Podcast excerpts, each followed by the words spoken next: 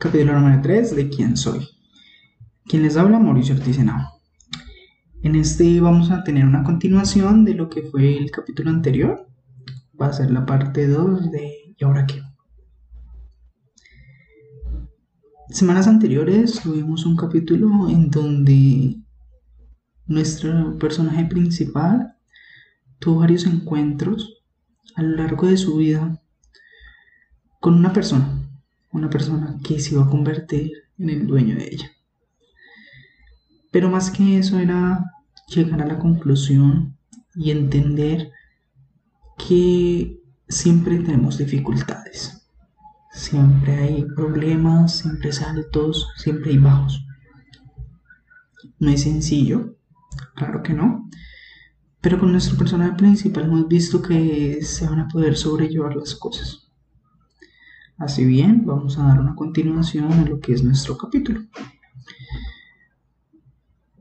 Después de darnos cuenta de que le debíamos la vida a esta persona con la cual nos habíamos encontrado cuando éramos unos niños, nos dimos cuenta de que no había ninguna otra manera de llevar las cosas sino vendiéndole la casa.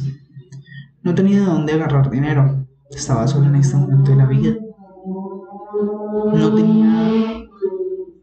No tenía a quien pedirle favores ni a quien pedirle dinero en este momento.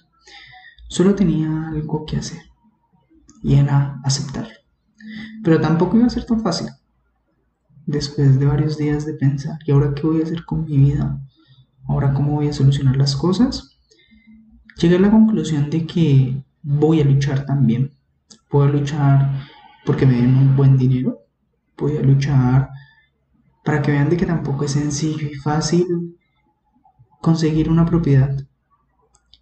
Que apenas se murió mi madre y ya están buscándola, ya están detrás de ella. Así que no, tampoco va a ser tan fácil. Pasó el día siguiente y me fui a mi trabajo como era de costumbre. Iba caminando, y lentamente, escuchando mi música. En ese momento me gustaba mucho la house. Así que iba escuchando mi música tranquila, sin ningún problema, sin ninguna interrupción, pensando en el momento, en el ahora, en lo que había que hacer en este instante, nada más. Pero no sé si les ha pasado, pero hay de esos momentos en que alzas la mirada y justo estaba esta persona que se dañaba de mi vida. Empresas Timothy. Cuando lo vi, lo único que pensé fue, seguro viene por mí a ofrecerme, a decirme o amenazarme frente a lo de la casa. Pero no fue así. Solo me miró y me saludó de una manera muy gentil. Como si ya estuviéramos amarrados a algo mucho más profundo. Por un momento no lo entendí.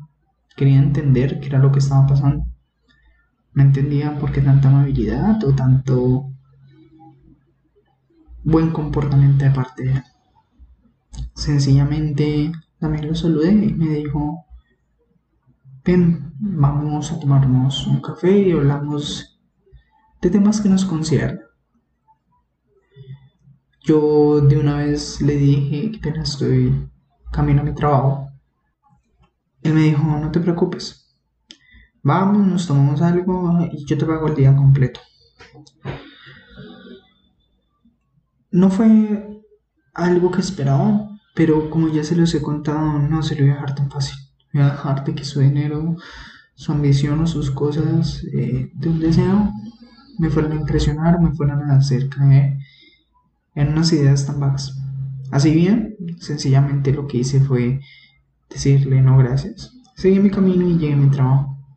La verdad, era algo que no me preocupaba, pero tampoco algo que me satisfacía. Ver a una persona que quería dañarse de mi vida y quería dejarme en la ruina, sencillamente no era fácil. Me iba a quitar todos esos recuerdos lindos que tuve con mi madre, esos recuerdos que fueron tan hermosos y tan lindos, me los iba a quitar. Y yo tampoco iba a dejar que eso pasara tan sencillo. Seguí el camino, sencillamente eh, ese día trabajé. Trabajé como cualquier otro día que hubiera tenido. No me preocupé por muchas de las cosas, ni tampoco sobrepensé tanto las otras cosas que me estaban preocupando. Me, preocupé en lo que era mi trabajo, en lo que era mi día a día, porque eso era lo que tenía que buscar, enfocarme en mi trabajo. Aunque no fue sencillo, porque siempre hay algo que te recuerda problemas, siempre hay algo que te recuerda que estás cometiendo de pronto algún error.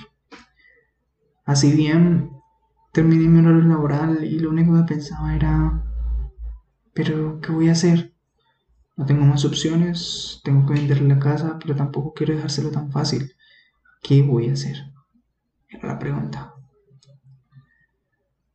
Así bien, al otro día, después de haber pensado esto y haberme tenido ese encuentro tan casual con este hombre, llegó a mi casa. Llegó a mi casa a ofrecerme un nuevo trato, un trato donde trabajaba para él y le vendía la casa.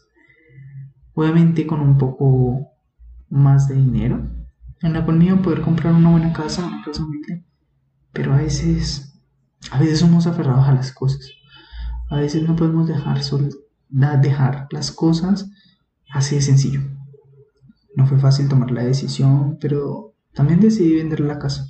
Decidí porque mis vecinos ya se habían ido, mi mejor amiga Sandra se fue, aprovechó esa oportunidad de dinero y también siguió su vida. ¿Por qué yo no hacerlo? por más recuerdos que tuviera en ese momento de esa casa, iba a ser lo mejor.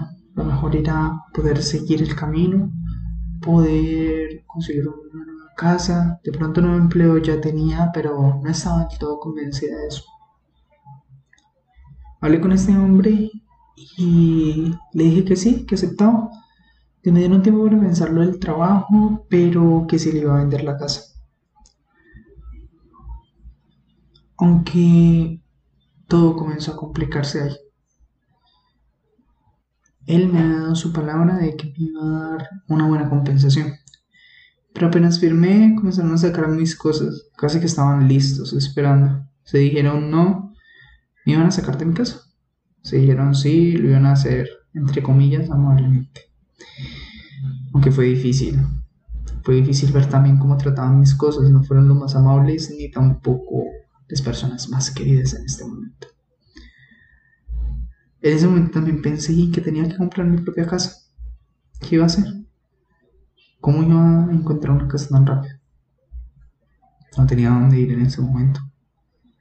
No tenía cómo escribirle a las personas con las que había compartido. Tenía pena. Porque a raíz de la muerte de mi familiar, de mi madre, me había separado mucho de todos ellos. Había tomado una decisión, o más bien una, un comportamiento muy radical. Así bien no estaba en las mejores condiciones para pedir favores o pedir que me dieran posada. Esta persona me vio preocupada para saber a dónde iba a ir, que me ofreció quedarme con él.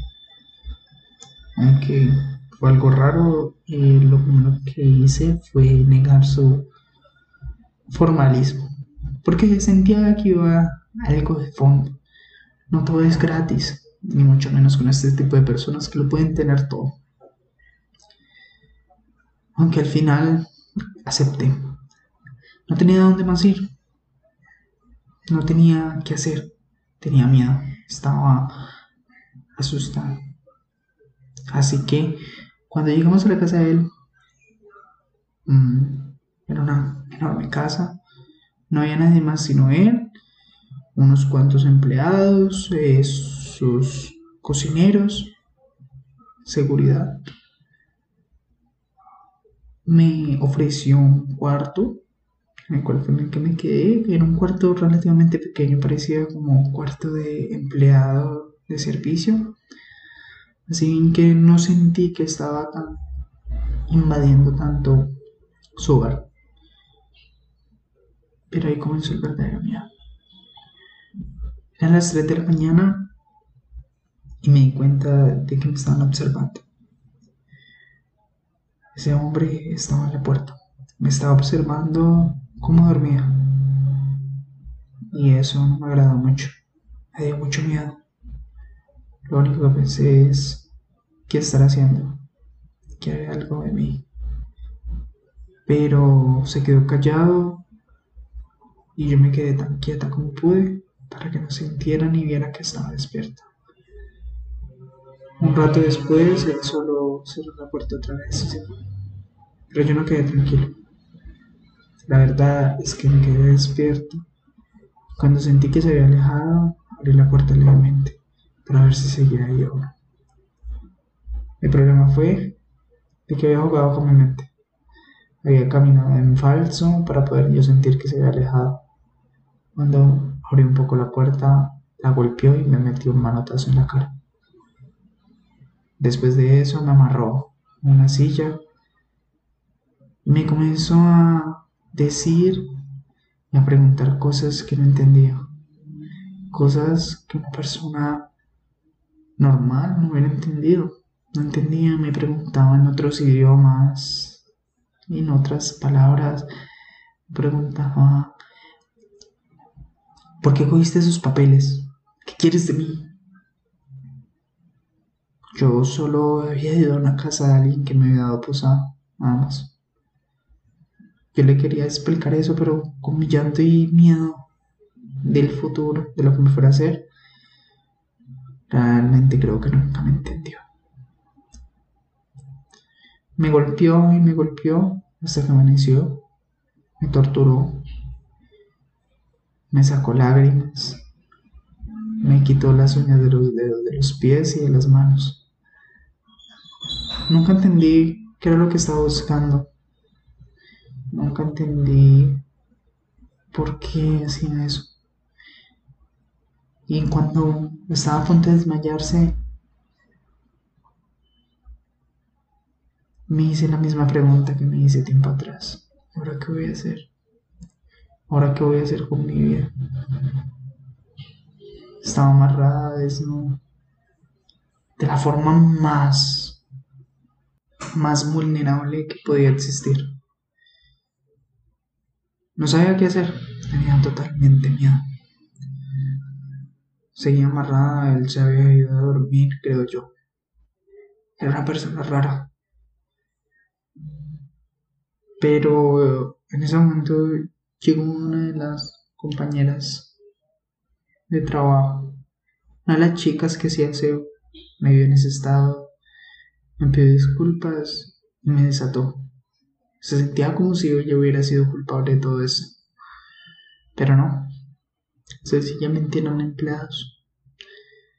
También tenían que cuidar su puesto, pero también sabían de que estaban haciendo algo mal. De que su jefe no estaba del todo bien. Si bien yo pude escapar como pude, fui corriendo, salí corriendo con una camisa encima He dejado toda mi ropa y todas mis cosas, mis recuerdos, lo único que me quedaba de mi familia. Lo había dejado tirado todo. En ese momento no sabía qué hacer. Y esa pregunta que me atormentó en la noche, me atormentó cuando murió mi madre, me atormentaba. Esa pregunta de saber, ¿y ahora qué voy a hacer con mi vida?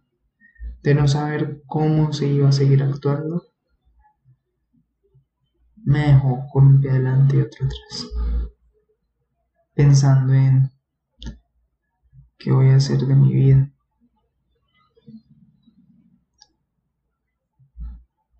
Años después me convertí en la dueña de un gran centro hospitalario para ayudas psiquiatras. Años después, este hombre que me había hecho tanto daño fue diagnosticado con trastorno de personalidad. A veces se creía SIL de la Marina, creía que estaba en la guerra y estaba interrogando a personas de otros países con el fin de encontrar información. Al final lo entendí, al final lo disculpé dentro de mi corazón.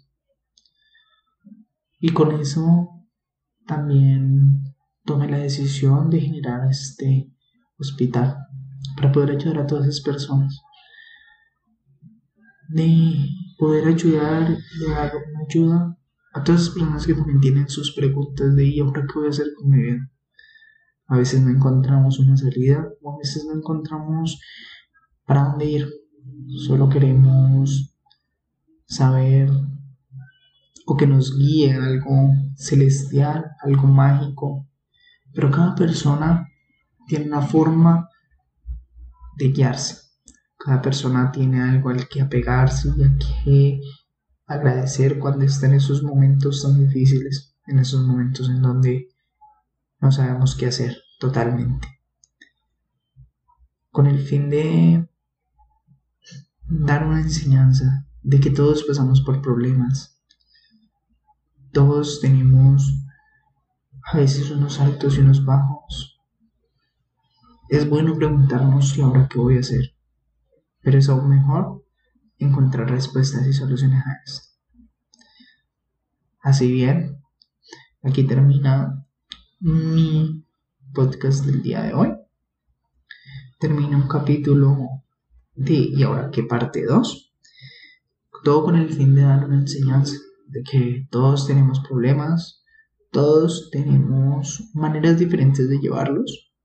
A veces algunos podemos salir de ellos, otros de pronto les queda un poco más complicado, pero todo es con el fin de progresar en la vida. Así que hasta luego. Y quien les habla, Mauricio Ortiz